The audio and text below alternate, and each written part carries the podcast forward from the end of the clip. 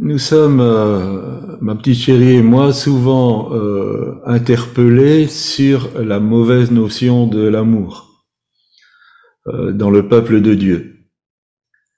Euh, ça donne l'impression que aimer, comme la Bible nous l'enseigne, ce serait une sorte de, de vie de bisounours où on se, on se fait des câlins, où on se on se congratule ou euh, voilà, quelque part euh, une sorte euh, d'amour coton.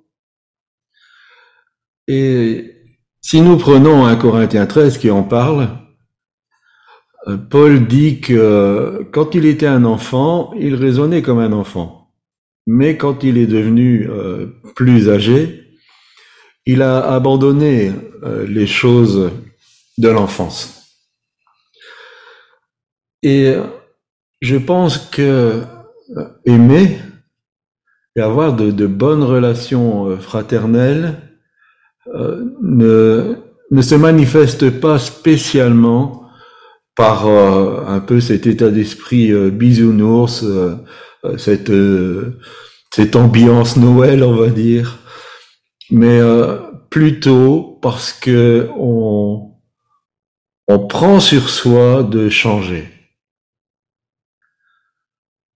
Nous avons besoin, pour améliorer nos relations, de changer. Nous avons besoin de laisser le fruit du Saint-Esprit se manifester à maturité dans nos vies, parce que aimer et l'amour, c'est lui qui peut le produire. Nous ne pouvons pas, nous, en tant qu'êtres humains, produire euh, l'amour de Dieu. C'est, impossible. Impossible. Mais si nous laissons le Saint-Esprit nous transformer, nous changer, alors euh, nous allons pouvoir manifester cet amour dont la parole de Dieu nous parle, un amour qui est une force, un amour qui est rempli de sagesse, qui est rempli aussi de d'un désir de de voir l'autre progresser. Et donc, euh, j'aimerais qu'on parle un peu des, des, traits de caractère, parce que l'amour, c'est pas des paroles.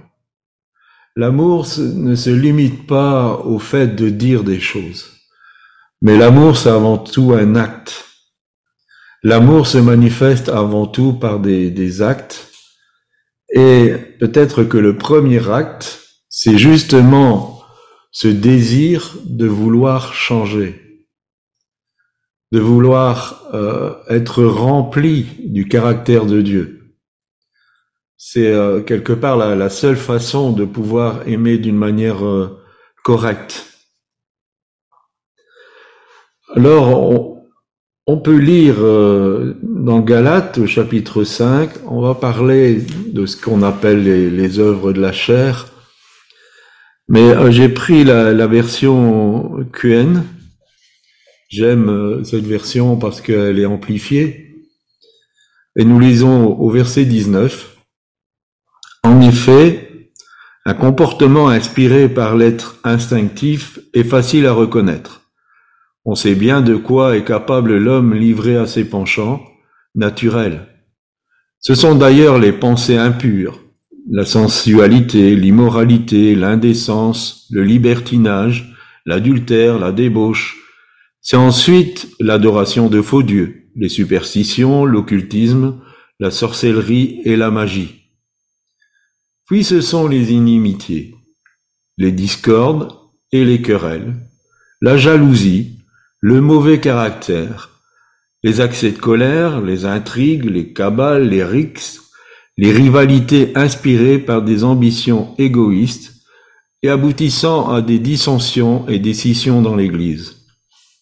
C'est l'esprit de parti, le sentiment d'être seul dans la vérité, ce sont les fausses doctrines et leur cortège de divisions, c'est la haine, l'envie, l'ivrognerie, la gloutonnerie, les beuveries, les ripailles et autres excès de ce genre.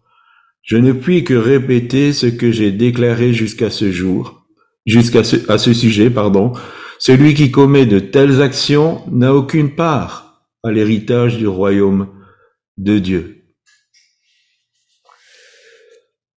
Alors, euh, c'est quelque part un, triste portrait, mais finalement, euh, comme Jacques dit, nous, nous lisons la parole, on se regarde dans un miroir et on oublie aussitôt comment on peut être. Alors, je vais parler pour moi, comme ça personne va se sentir euh, visé. Mais quand on regarde euh, ce, tableau, on doit reconnaître quand même que par rapport à ces œuvres de la chair, nous avons un travail à faire. Et j'aimerais parler de, quelques sujets qui vont pouvoir améliorer nos relations. Sont des domaines que nous avons besoin de travailler si nous voulons manifester l'amour. C'est très très important. Et le premier, puisque ce passage nous en parle, c'est la colère. Et euh, nous sommes des enfants de la colère. Nous avons été amenés à Jésus-Christ, il nous change, mais nous étions des enfants de colère. Et quelquefois, il y a encore des, euh, traits de, ce caractère. Ce qui est plus euh, difficile, c'est que nous acceptons souvent ce fait, en disant je, suis comme ça, puis voilà, c'est mon tempérament, euh, on peut même se cacher derrière le fait que Jésus s'est mis en colère dans le temple, il a chassé les, vendeurs, il a jeté les choses par terre, il a fait un fouet, et puis euh, il a fait un gros coup de ménage. Euh, alors je, je, dirais, si vous lisez euh, les évangiles où on parle de cet épisode, nulle part il est dit que Jésus est en colère. Ah, ah. Il est dit qu'il était rempli d'un zèle pour la maison de son père. Alors le zèle, quelquefois, oui, ça fait le ménage. Jacques plutôt lui dit au chapitre 1er, le verset 20, car ce n'est pas en se mettant en colère qu'un homme accomplit ce qui est juste aux yeux de Dieu. Et euh, c'est une boutade quelquefois que, que j'utilise. Si vous voyez quelqu'un en colère et que vous réussissez à couper le son, c'est très comique. Si vous voyez quelqu'un qui est en colère, si vous arrivez à couper le son, vous allez voir, c'est rigolo, franchement. Les attitudes, les comportements, les mimiques, c'est euh, c'est intéressant. Évidemment, quand il y a le son, ça devient nettement moins intéressant. Mais ça veut dire que la colère, ça ne ça n'accomplit pas ce qui est juste aux yeux de Dieu.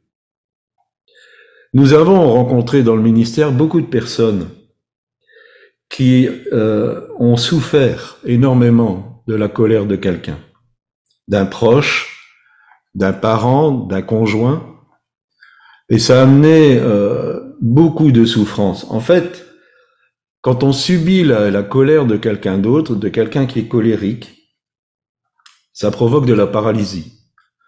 Ça provoque une culpabilité, même si on n'est pas coupable, et ça provoque une très mauvaise image de soi.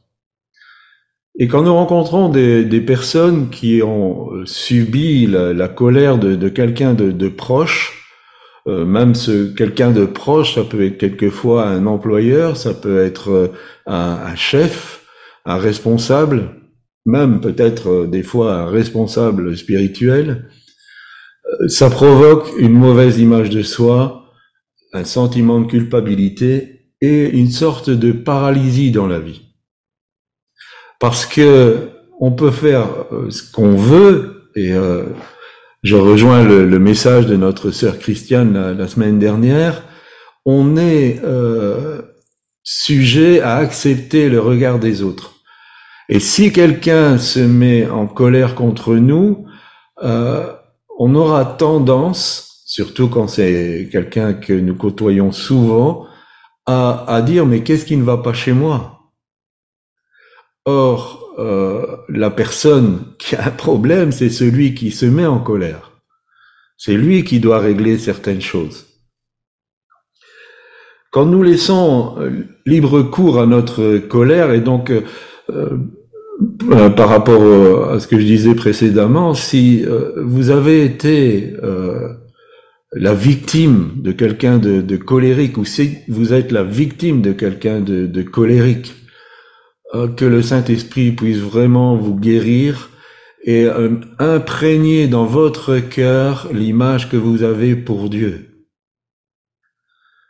que vraiment l'image que Dieu a de vous, puisse s'imprimer dans votre être.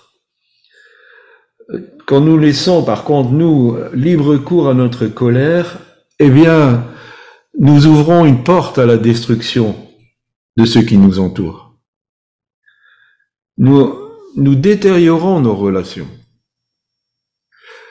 Le fait de se mettre en, en colère, ça ne va pas être sans conséquence sur nos relations.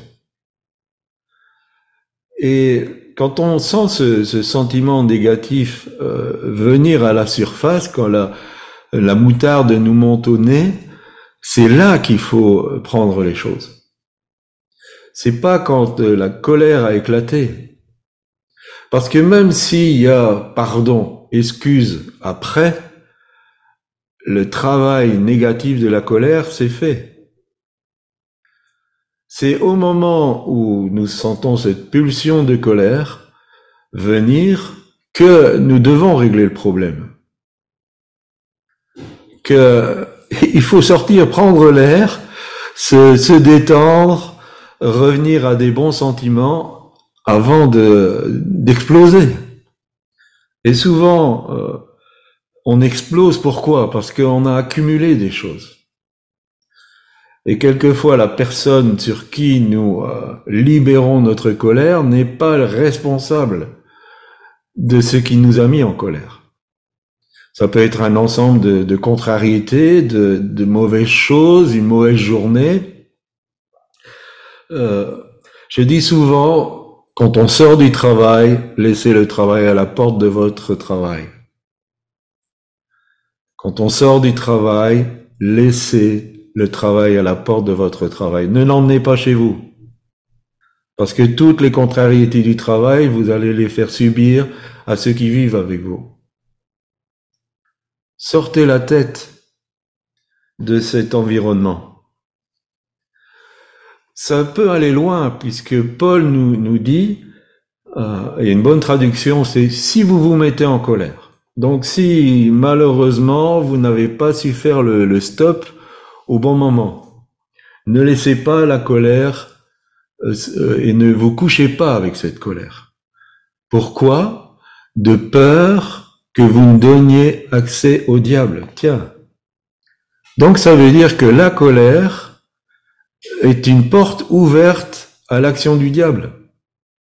Donc on est loin d'un sentiment qui, euh, qui serait approuvé par Dieu.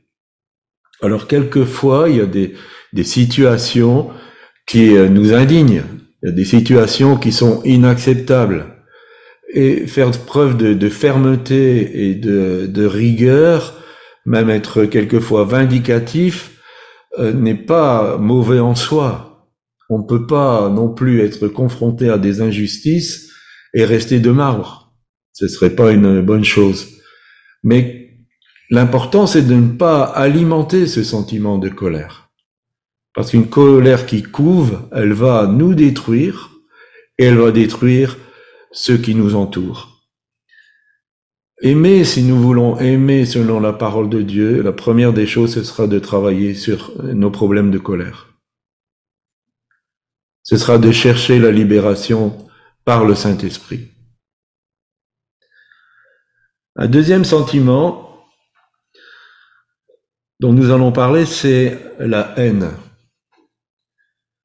Augustin d'Hippone, qui, était un, homme de Dieu qui a vécu euh, au IVe siècle, euh, disait l'antithèse de l'amour, ce n'est pas la haine, c'est l'indifférence. Et je suis d'accord avec lui. Même si la haine peut être meurtrière, elle n'en demeure pas moins un sentiment. Et souvent, la haine elle, est due à un amour trompé, maltraité ou bafoué. Et la haine prend racine dans la souffrance. Alors rassurez-vous, je suis pas en train d'excuser la haine, le sentiment de haine, que du contraire, mais je pense aussi que ceux qui manifestent de la haine ne doivent pas, euh, nous ne devons pas avoir une attitude de, condamnation, parce que nous n'allons pas les aider. Ce sentiment, il vient de quelque part. Et dans le ministère, nous avons rencontré un homme, ça m'a marqué, c'était un homme qui était rempli de haine pour sa mère parce que sa mère l'avait abandonné quand il avait trois ans. Et il était bouffé par ça. Excusez-moi l'expression, mais ça le rongeait. Il était incapable lui-même de manifester de l'amour, tellement il était euh, envahi par cette haine. Et quand, euh, dans la discussion, euh, il a pris conscience de ça, et qu'on a amené ça au pied du Seigneur, et qu'on a appelé la consolation du Saint-Esprit, il a été libéré. Il a pardonné sa mère. Je ne sais pas si ça, ça fait que les relations ont été euh, rétablies, mais en tout cas, lui, il a été libéré complètement de ce sentiment. Et donc, nous devons comprendre que quelquefois des, des personnes haineuses euh, sont victimes parce que dans leur amour, elles ont été trompées ou bafouées. Et la solution, c'est de les amener à, sortir de ce sentiment en leur faisant comprendre qu'elles se détruisent et que les personnes qui les aiment, elles les rejettent.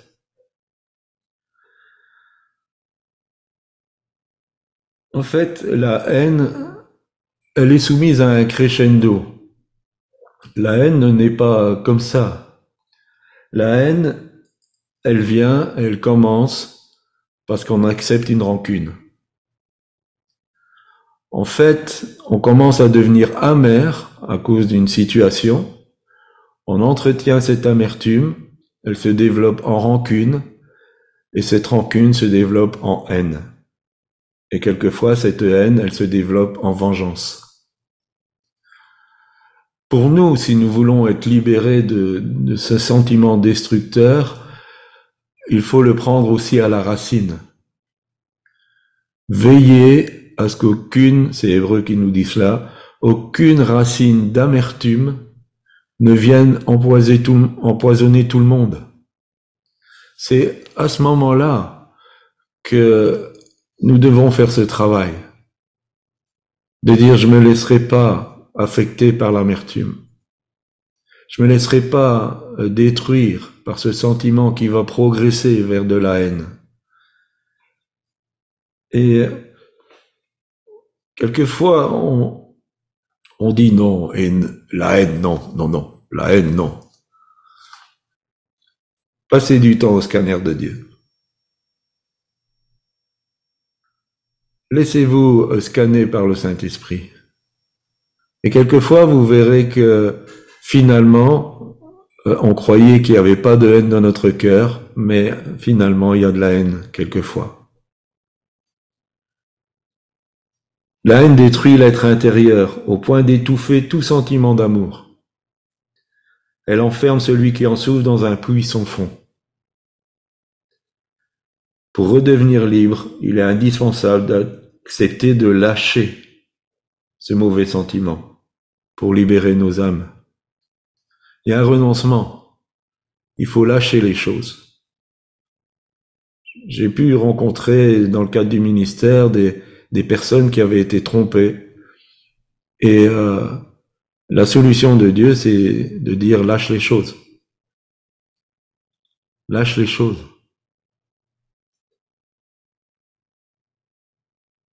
N'ayons pas une attitude ou une façon de parler qui blesse aussi les autres. Et ne poussons pas les autres à nous haïr.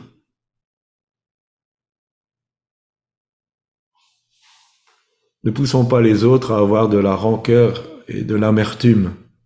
C'est pour ça qu'il faut veiller sur, sa, bouche, comme la parole de Dieu nous dit, qu'il ne sorte de votre bouche aucune parole mauvaise, si ce n'est une parole dite à propos et qui procure euh, de l'exhortation.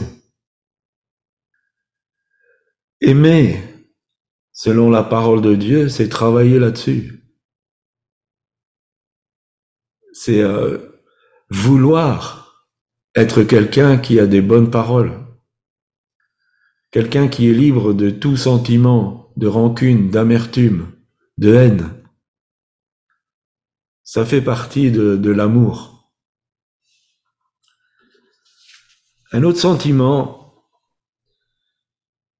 et c'est, ça en est parlé aussi dans le sentiment d'être seul dans la vérité, le sentiment d'égoïsme, rivalité inspirée par les ambitions égoïstes. L'égoïsme. J'avais pris euh, Luc chapitre 16 versets 19 et 20. Il y avait un homme riche qui était vêtu de pourpre et de fin lin et qui chaque jour menait joyeuse et brillante vie. Un pauvre couvert d'ulcères du nom de Lazare était couché à son portail. Alors, euh, on peut se dire, bon, il était riche, il profitait de ses richesses, c'était pas le problème. Le problème, c'est que il était pleinement centré sur lui-même et ne voyait pas ce pauvre complètement démuni, complètement malade, qui était là et qui n'avait rien. Ce riche vivait complètement dans l'indifférence à cause de son égoïsme. Et nous sommes tous égoïstes. Excusez-moi, mais euh, nous sommes tous égoïstes. Il y a en nous tous une part de ramener les choses à soi. Nous aimons aussi à, dire, quelquefois des personnes disent, il n'y a pas d'amour dans l'Église. Vous avez peut-être déjà entendu ce, genre de, phrases. Et euh, ben notre réponse est de dire, ben, commence à aimer. Il y aura de l'amour dans l'Église. Pourquoi les gens disent ça? Parce que euh, dans, l'égoïsme, ils, ils veulent attirer l'amour vers eux. Moi, j'appelle ça l'amour trou noir. Ça veut dire on aspire. Et aimer, c'est pas ça. Aimer, c'est euh, donner. Si on est dans un endroit où il n'y a pas d'amour, eh bien, manifestons l'amour. Il y en aura. Et pourquoi nous sommes égoïstes? Parce que euh, nous nous centrons sur nous-mêmes. En fait, l'égoïsme est né dans le jardin d'Éden à partir du moment où euh, le diable a dit vous serez des dieux. Nous voulons être Dieu. Nous voulons que au, centre, celui qui règne, c'est notre ego, notre moi. Et c'est dans notre nature humaine. Et nous voulons attirer les choses à nous. Alors, quelquefois, on pourrait dire, oh, je ne suis pas comme ça, je suis pas comme ce riche, je suis pas euh, aussi euh, mauvais, aussi égoïste. Et pourtant, dans nos prières, comment prions-nous? Seigneur, bénis-moi. Seigneur, donne-moi ce travail. Seigneur, donne-moi cette maison, donne-moi cette voiture. Protège ma vie de confort. Seigneur, donne-moi ci, donne-moi là. Et on se présente devant Dieu, lui qui doit régner, comme euh, le serviteur on le voit comme le serviteur. Alors je ne dis pas qu'il faut pas faire connaître ses besoins à Dieu. Hein. Je ne suis pas en train de, dire ça. Mais souvent, notre façon d'apporter euh, notre besoin à Dieu est égoïste. Je me rappelle cette histoire, peut-être je vous l'ai déjà racontée, ou peut-être que vous l'avez lu déjà. Il y avait une sœur qui était dans un quartier, on va dire un quartier chaud. Et effectivement, c'était pas facile de vivre là. Et elle a été voir son, son responsable spirituel et a dit, il faudrait prier pour que je puisse déménager. Et son responsable spirituel lui a dit, mais euh, je vais pas demander à Dieu d'enlever la lumière qu'il y a dans ce quartier. Mais il a dit, on va faire une chose. Je vais t'appeler tous les matins et je prie avec toi pour ton quartier. Donc notre sœur était assez dépitée. Et donc finalement, son responsable spirituel l'appelait tous les matins et passait un temps dans la prière pour ce quartier. Et puis les choses ont bougé. Des gens ont commencé à se convertir. Et à un moment donné, il y a eu un groupe qui s'est constitué et euh, avec plusieurs nouveaux convertis. Et son responsable spirituel, il a dit, maintenant je peux prier pour que tu déménages. Nous cherchons quelquefois le confort, parce que nous avons peur de passer par des choses désagréables, et rassurez-vous, j'en suis le premier.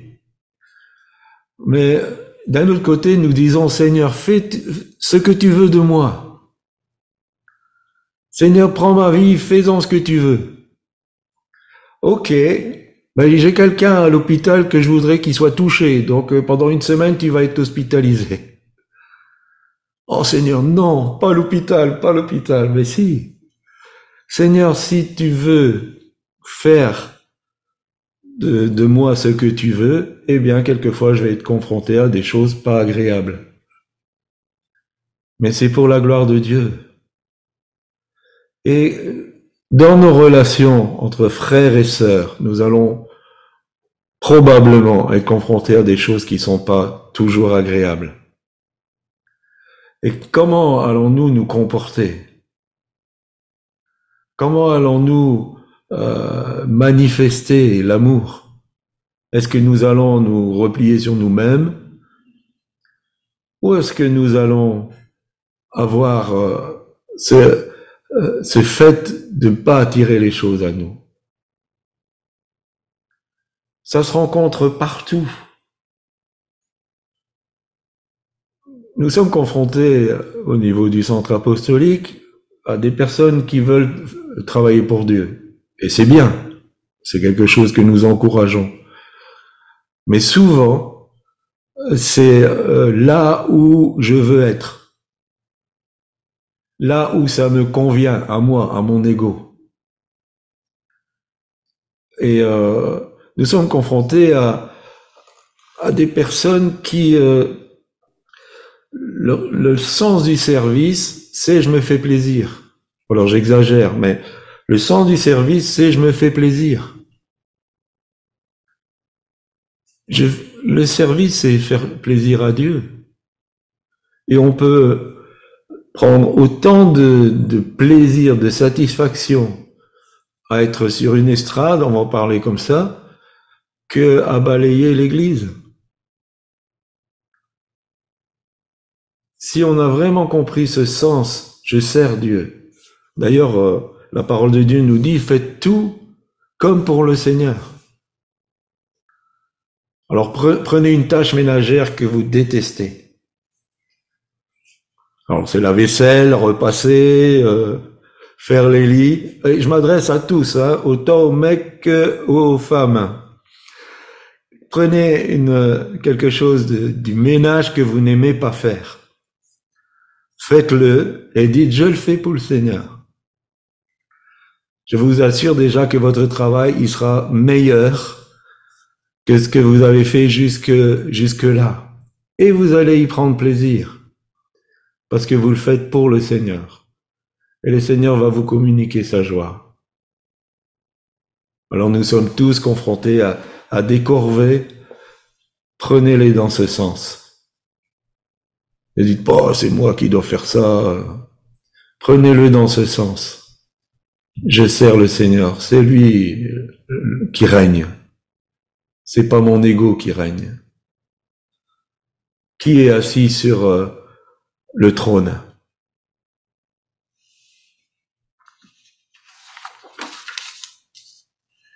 Si nous voulons construire quelque chose de solide, notamment au niveau du couple d'ailleurs, il faut laisser la croix faire son œuvre dans notre cœur. Il faut savoir mourir à soi-même, dans l'Église, dans le couple. Euh, nous sommes euh, quelquefois aussi euh, confrontés, euh, ma petite chérie et moi, au fait que je vais peut-être être cru dans, dans ce que je dis. Mais les couples se construisent parce qu'une femme, elle cherche un portefeuille et l'homme cherche une machine à laver. Ou je suis gentil dans ce que je dis. C'est pas comme ça qu'on construit un, un couple. C'est pas comme ça qu'on construit euh, une famille. Le couple, c'est se donner. On n'attire pas les choses à soi. Et euh, souvent, la, construction, c'est tu me plais, tu vas me faire du bien. C'est pas ça. D'ailleurs, euh, nous, ce que nous disons, le premier critère quand un couple doit se constituer, est-ce que vous avez une osmose spirituelle? Est-ce que vous avez une osmose spirituelle? Est-ce que vous comprenez l'appel de Dieu sur vos deux vies et comment cet appel va être complémentaire? C'est le premier critère. Ensuite vient euh, le fait de l'appréciation euh, de l'âme de l'autre.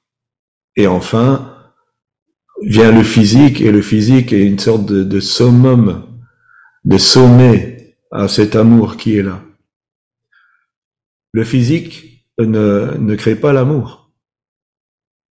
Avoir des relations sexuelles ne crée pas l'amour. C'est un sommet, mais c'est pas ça qui crée l'amour. Ce qui va créer l'amour, c'est parce que vous êtes la personne qui a été prévue pour l'autre. Et pour comprendre cette personne, il faut cette osmose spirituelle. Je referme la parenthèse. Donc on ne parle pas ici d'être complètement annihilé dans notre personnalité, mais de sacrifier son intérêt pour celui des autres. Aimer, c'est savoir sacrifier son intérêt pour celui des autres. Et enfin, on va aborder un, dernier sentiment et faire euh, une différence entre la fierté et l'orgueil ou la fierté négative. Luc chapitre 18, le verset 11 nous dit, Le pharisien debout priait ainsi en lui-même, Ô Dieu, je te remercie de ce que je ne suis pas comme le reste des hommes, ou comme même ce pharisien. Il y a une bonne fierté. La, fierté en elle-même n'est pas un mauvais sentiment. Être content de soi, être content d'un travail bien accompli, quand nous avons fait une bonne chose, ce n'est pas euh, de l'orgueil. Ce contentement-là, ce n'est pas de l'orgueil. Et nous en avons besoin. Même nous avons besoin, quelquefois, qu'on nous complimente. Et ce n'est pas ça qui va créer l'orgueil si nous sommes dans un bon état d'esprit. Nous avons besoin d'être euh, valorisés, appréciés. C'est un des besoins fondamentaux. Nous avons besoin, d'ailleurs, dans, la communauté de l'Église, nous devrions être des encourageurs. Nous devrions être des personnes qui savent se, euh, se complimenter les, les unes les autres. L'orgueil commence quand je me compare aux autres. À partir du moment où cette fierté devient négative parce que je me sens supérieur aux autres, ça devient mauvais. Et J'aime à dire que même si la comparaison est négative, si on, se sous-estime parce que euh, on se compare par rapport aux autres, c'est une forme d'orgueil aussi. Parce que l'orgueil, c'est sortir de, qui on est pour essayer de ressembler à quelque chose ou à quelqu'un. Cette fierté peut se manifester sous forme de, bah, de snobisme envers une race, un peuple, une classe sociale. Je me rappelle euh, quelque chose qui est arrivé à ma petite chérie, c'est qu'elle faisait euh, l'entretien de l'église. Et puis il y a quelqu'un qui était euh, responsable du, du, groupe de louanges qui est passé à côté d'elle et euh, il avait un regard euh, hautain. Et je ne sais pas si dans sa tête c'était moi je suis sur l'estrade, je suis pas à genoux en train de nettoyer le sol. Ça se trouve dans l'église, cette fierté négative. Nous-mêmes, quand nous allons évangéliser. Quelquefois, nous prenons les gens de haut. Nous, nous sommes sauvés. Eux, ils sont perdus. Nous devons comprendre que nous sommes simplement au bénéfice parce que nous avons été saisis par la grâce. Nous ne sommes pas meilleurs que les gens du monde, que les inconvertis. Nous ne sommes pas meilleurs. Nous avons simplement été saisis par la grâce. C'est la différence entre eux et nous. Quelquefois, il y a tellement des mauvais comportements envers une caissière, envers euh, même un agent de police, envers euh, euh des, personnes qui qui sont pas de, notre nation on a quelquefois tellement des, comportements parce que on a peut-être une aisance financière et qu'on rencontre des personnes qui, qui sont des démunis. C'est un sentiment destructeur, vraiment destructeur. Nous ne sommes pas supérieurs.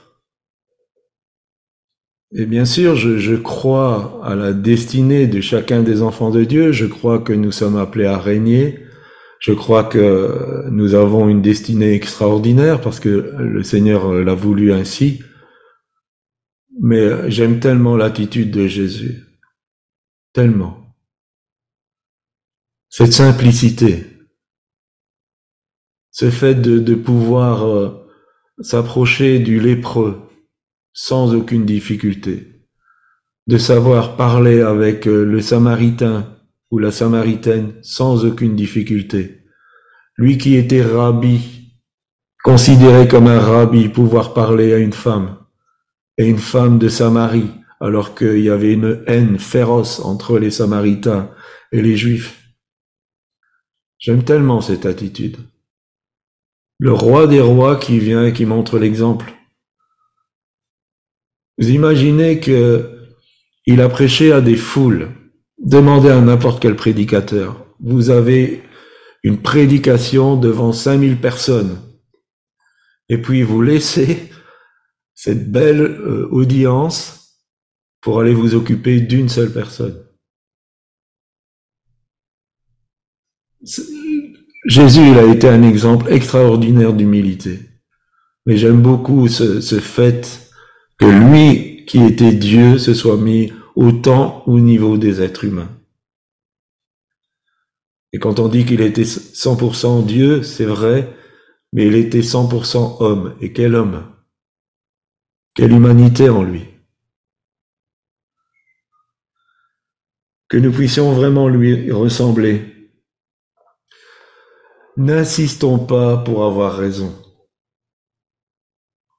C'est un signe souvent d'orgueil. N'insistons pas pour avoir raison. L'important, c'est pas d'avoir raison, c'est de vivre en paix. L'important, c'est pas de dire voilà, j'ai raison. L'important, c'est de vivre en paix. Et si nous sommes confrontés à quelqu'un qui est dans une erreur, ne l'affrontons pas, mais amenons-le à réfléchir sur ses convictions. Amenons-le à, penser différemment par rapport à ses convictions. Mais ne cherchons pas à affronter ces convictions avec nos convictions. Et au lieu de bouder dans notre coin, qu'est-ce que c'est désagréable quelqu'un qui boude Vous trouvez pas? Ah, Alors là, quelquefois, le sentiment de colère, il revient. Parce que quelqu'un qui boude, ouf, c'est difficile. Mais ne boudons pas dans notre coin, en attendant que les autres viennent s'excuser. Imaginez Dieu, comment il a été outragé vous imaginez un seul instant que Dieu est dans un coin du ciel en train de bouder Non, il est libre de tout ça. Il est libre de tout ça. Ne boudons pas dans notre coin. Faisons le pas de la réconciliation. Faisons le pas de la réconciliation. Arrêtons l'escalade de la dispute. Euh, j'ai rencontré un couple, ils se parlaient avec des petits papiers. Quand ils devaient dire quelque chose qui c'était euh, absolument indispensable à dire, ils écrivaient un mot sur un papier. Quelle attitude. Et chrétien. Calmons le jeu. Calmons le jeu. L'important, Mettez ça dans votre cœur. C'est pas d'avoir raison, mais de vivre heureux et en paix. Alors ma, conclusion, euh, entre mon introduction et ma conclusion, non, aimer selon Dieu, ça n'a rien à voir avec les bisounours. Rien à voir avec les bisounours. C'est désirer changer pour pouvoir aimer comme Dieu aime. C'est se laisser envahir par le Saint-Esprit pour que le fruit de l'Esprit qui est l'amour, la paix, la joie, la patience, la bonté, la bénignité, la maîtrise de soi deviennent notre caractère. Et si nous sommes remplis du caractère de Dieu, nous allons manifester le vrai amour le vrai, pas celui d'un enfant, mais d'un homme mature, d'une femme mature en Dieu. Merci de m'avoir écouté.